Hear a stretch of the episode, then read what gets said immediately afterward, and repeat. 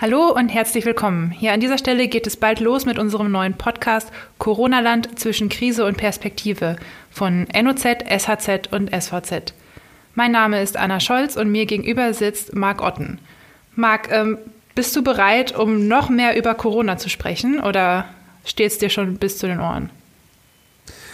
Es steht mir schon äh, bis zu den Ohren, aber ich bin trotzdem bereit für weitere Gespräche, denn ähm, was wir hier ja vorhaben, ist nicht das rein nachrichtlich getriebene, äh, eine Schreckensmeldung nach der nächsten, sondern wir wollen mal versuchen, so ein bisschen auf die Auswirkungen zu blicken, zu gucken, was macht dieses Virus äh, mit unserem Land und auch mit den Leuten und dann vielleicht ein bisschen auch eine kleine Hilfestellung an die Hand zu geben, sodass wir dann am Ende mit irgendwas bei rauskommen, dass die Leute mitnehmen können, auch eine Perspektive bieten, wie es im Titel auch schon genannt wird, äh, dass man vielleicht ein bisschen was über sich lernt und vielleicht auch dann aus dieser schwierigen Situation, die es ja für uns alle irgendwie ist, dann auch was mitnehmen kann und dann ein bisschen gestärkt auch rausgehen kann.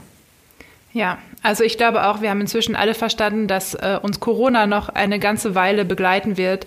Äh, und wenn nicht das Virus selbst, dann vor allem die Folgen, die sich jetzt äh, doch stark abzeichnen. Und ich glaube, da haben wir wirklich viel zu besprechen.